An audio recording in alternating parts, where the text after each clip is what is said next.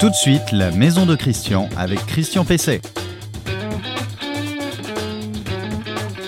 Eh bien oui, euh, c'est bien Christian Pesset.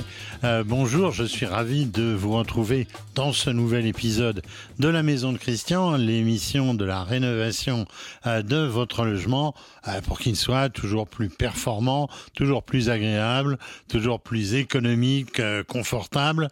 comme chaque semaine, je vais vous délivrer un certain nombre de conseils qui, j'espère, vous seront utiles. Je vous rappelle que vous pouvez retrouver euh, cette émission tous les samedis matins et évidemment ensuite en permanence puisque nous conservons l'intégralité de ces enregistrements. Euh, vous pourrez retrouver cette émission d'abord sur renoinfomaison.com, euh, sur la page Facebook de l'émission et pour tous et toutes lorsque vous le voulez sur LinkedIn et sur les plateformes de podcast. Alors dans cette euh, je vais répondre comme d'habitude à une question euh, d'auditeur, euh, téléspectateur, euh, webcamer, comme on veut, à la question donc de Béatrice. Béatrice qui me demande ce que je pense des climatiseurs sans unité, sans groupe extérieur, et ceci pour satisfaire aux exigences toujours plus importantes de l'architecte des bâtiments de France. Vous verrez que c'est une bonne solution. Dans le conseil de la semaine, je vais vous parler de brumisation. C'est de saison euh, pour ceux qui revoient en ce moment cette émission. Évidemment, quand vous la reverrez en hiver, ça sera peut-être un peu moins d'actualité, mais pour l'instant, ça vous sera très utile. Est-ce que la brumisation, c'est efficace? Euh, Surtout, est-ce qu'il n'y a pas de risque sanitaire avec ce système de rafraîchissement? J'aurai un invité. Cet invité, c'est une invitée EE je fais presque du parler inclusif, euh, c'est Aude Lavergne. Euh, Aude Lavergne, elle est responsable de la communication, directrice de la communication chez Promotelec. Avec elle, je vais voir ce qu'est la certification Habitat 9. Le conseil de la semaine. Alors le conseil de la semaine, ça concerne la brumisation. Alors les épisodes de, de canicule se, succèdent, se, multiplient, et on cherche évidemment tous les moyens euh, de se rafraîchir. Alors les terrasses de café, euh, on a trouvé la solution sur ces terrasses, euh, c'est la brumisation. Vous ce brouillard qu'on voit se, se disperser sans que cela nous mouille véritablement. Alors le système, évidemment, fonctionne beaucoup moins bien lorsqu'il s'agit de systèmes amateurs qu'on peut trouver dans le commerce. Pourquoi? Eh bien parce que les brumisateurs professionnels utilisent une pression d'aspersion beaucoup plus importante. Euh, les systèmes amateurs finissent en généralement d'ailleurs euh, par vous mouiller, par vous mouiller la peau, c'est pas toujours très agréable.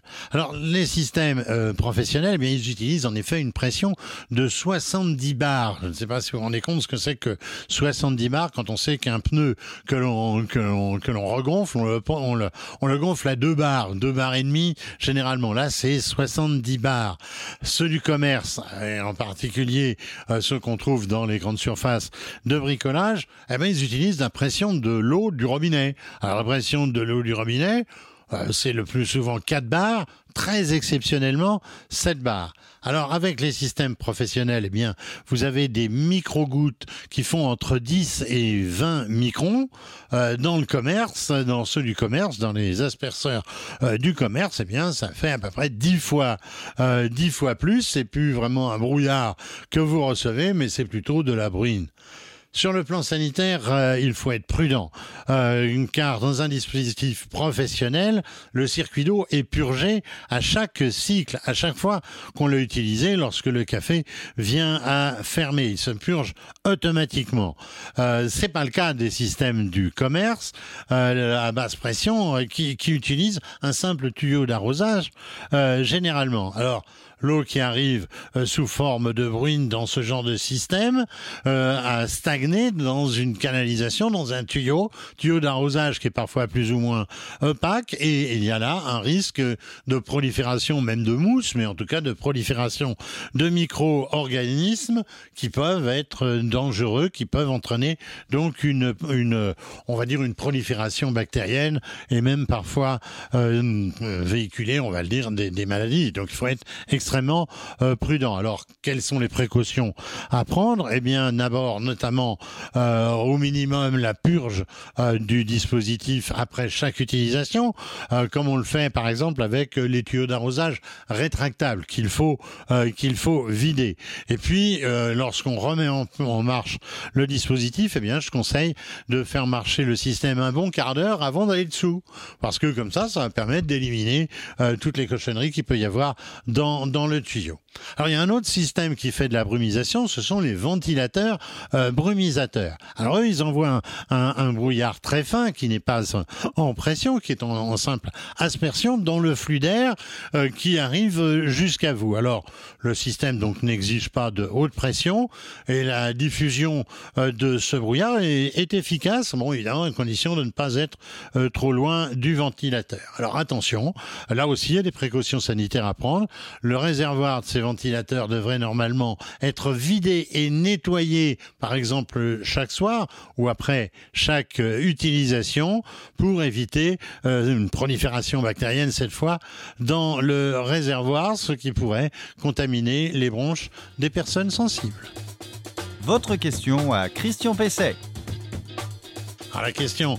À Christian Pesset, elle est de saison lorsqu'on est en diffusion estivale, euh, c'est de savoir si on peut utiliser des climatiseurs sans groupe sans groupe extérieur. Béatrice, elle me dit, euh, notre maison de ville est dans un secteur classé. Je sais que l'architecte des bâtiments de France euh, refuse tous les groupes de climatisation extérieure. Et j'ai appris qu'il existait euh, des climatiseurs sans groupe extérieur. Et vous, des infos sur ce genre de système, est-ce que ça marche bien? Quels sont les avantages et les inconvénients? Alors oui, Béatrice, ça existe. Vous pouvez bien sûr d'abord utiliser une solution peut-être plus simple, qui est le climatiseur mobile dans chacune des pièces concernées. Alors là, vous n'avez pas de problème puisque vous ouvrez, vous entrouvrez votre fenêtre et vous avez la canalisation, le tuyau qui sort, euh, qui sort à l'extérieur. Euh, mais évidemment, c'est un système euh, pas très, enfin, qui perd en efficacité et puis qui est généralement euh, extrêmement, extrêmement bruyant. Alors l'autre solution, eh bien, vous en avez entendu parler, me dites-vous, eh bien, ça consiste à opter pour un climatiseur sans unité extérieure. Alors ces appareils, ils sont réversibles ou non c'est-à-dire qu'ils peuvent aussi fonctionner en mode de chauffage. Alors il s'agit d'un appareil fixe euh, qui euh, ne traite évidemment lui aussi qu'une pièce à la fois parce qu'on ne va pas avoir une puissance suffisante pour, pour par exemple euh, rafraîchir un, appartement, mais évidemment le gros avantage c'est qu'il n'y a pas de d'unité extérieure. Pourquoi? Eh bien parce qu'on fait, on se limite à deux percements muraux, aspiration de l'air extérieur, euh, rejet de l'air chaud à l'extérieur. Euh, ces deux euh, percements, évidemment, sont à prévoir et sont pas forcément faciles à faire par soi-même. Alors ces appareils sont généralement un peu plus bruyants que les systèmes à deux unités. Alors si l'on équipe plusieurs pièces, évidemment, le coût est supérieur à celui d'un système à unité extérieure de type par exemple multisplit. le système présente l'avantage de ne pas avoir posé, imposé donc d'unité euh, extérieures volumineuses qui sont euh, généralement incompatibles avec un certain nombre de règles, euh, de règles d'urbanisme et notamment quand on est dans un secteur, quand on est dans un secteur classé. Alors ça génère un certain nombre de nuisances sonores lorsqu'on est à l'extérieur. À l'intérieur, c'est tout de même un peu plus bruyant qu'un climatiseur normal.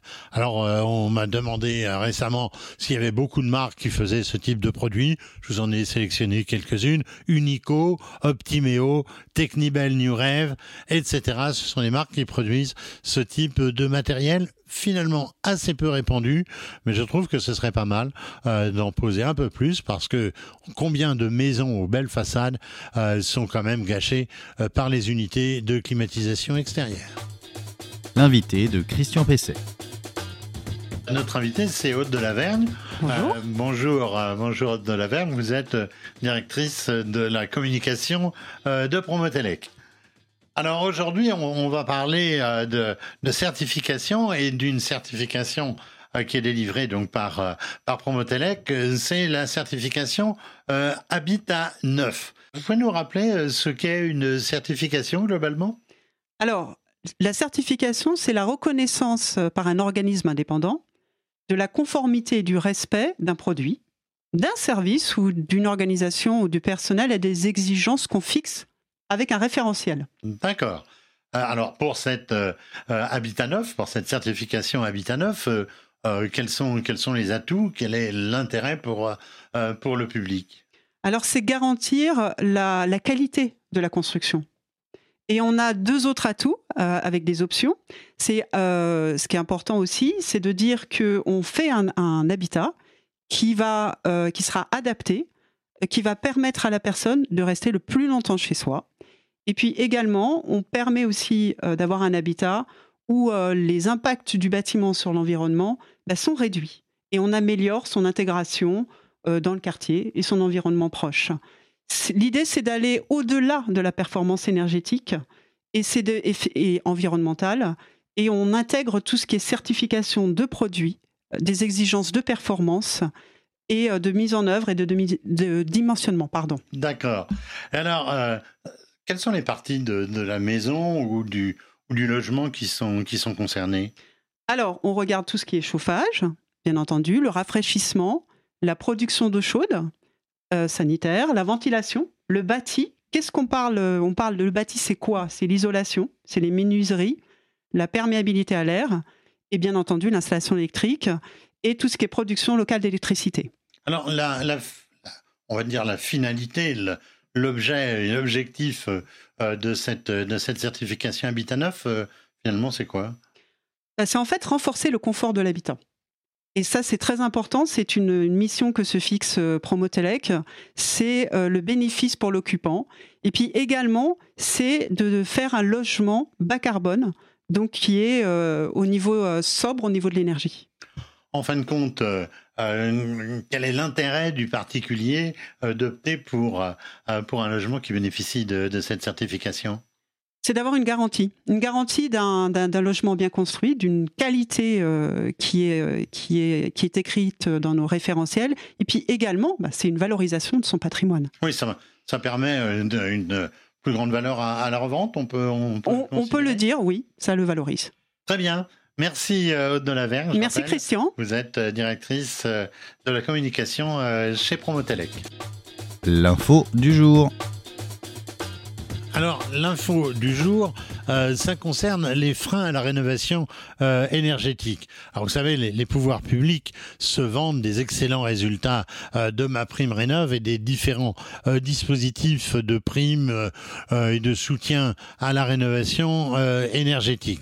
Alors pourtant, eh bien néanmoins, plusieurs études, dont celle de Texial qui est parue il y a quelques jours, eh bien identifient un certain nombre de freins qui découragent à se lancer dans ce genre d'opération. Alors, quels sont, quels sont ces freins euh, qui ont été clairement euh, identifiés par ce spécialiste de, de la rénovation? Alors d'abord, le peu d'intérêt des banques euh, pour l'éco-prêt taux zéro, c'est pas nouveau. Pourquoi? Parce que c'est mal rémunéré et puis c'est assez complexe à mettre en œuvre. Alors Texial leur recommande notamment une solution qui pourrait être une incitation par une rémunération des frais de dossier via les C2E, vous savez les fameux certificats d'économie euh, d'énergie dont je vous ai souvent parlé. Deuxièmement, un audit énergétique systématisé euh, susceptible d'accompagner donc les particuliers euh, dans leurs projets et garantir la qualité euh, de leurs travaux. Alors cet audit énergétique, il doit être du style DPE.